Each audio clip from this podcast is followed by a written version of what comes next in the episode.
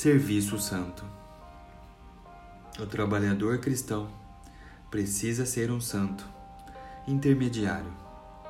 Ele deve estar tão proximamente identificado com o seu Senhor e com a veracidade da sua redenção que Cristo pode continuamente trazer sua vida criativa por intermédio dele.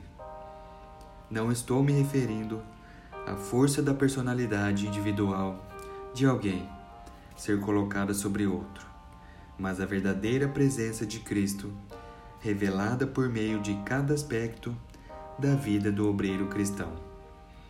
Quando proclamamos os fatos históricos relatados no Novo Testamento sobre a vida e a morte do nosso Senhor, nossas palavras tornam-se santificadas.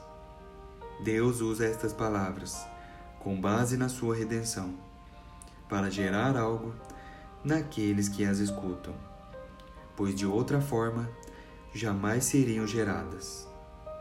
Se simplesmente pregarmos sobre os efeitos da redenção na vida humana, em vez da verdade divina revelada, que diz respeito ao próprio Jesus, o resultado não será o novo nascimento naqueles que escutam.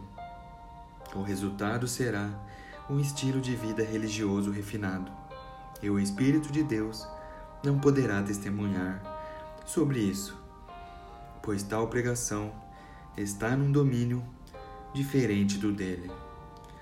Devemos nos certificar de que estamos vivendo em tal harmonia com Deus, que quando proclamarmos Sua verdade, Ele possa gerar nos outros aquilo que somente Ele pode fazer. Quando dizemos que personalidade maravilhosa, que pessoa fascinante, que compreensão maravilhosa, que oportunidade o Evangelho de Deus tem no meio disso tudo? Nenhuma, porque a atração é o mensageiro e não a mensagem. Se a pessoa se encanta pela sua personalidade, isso se torna seu atrativo.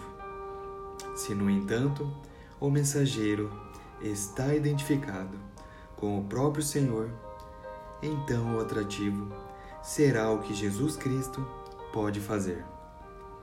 O perigo reside em se gloriar no homem. Porém, Jesus diz que somos atraídos somente por Ele. João 12, 32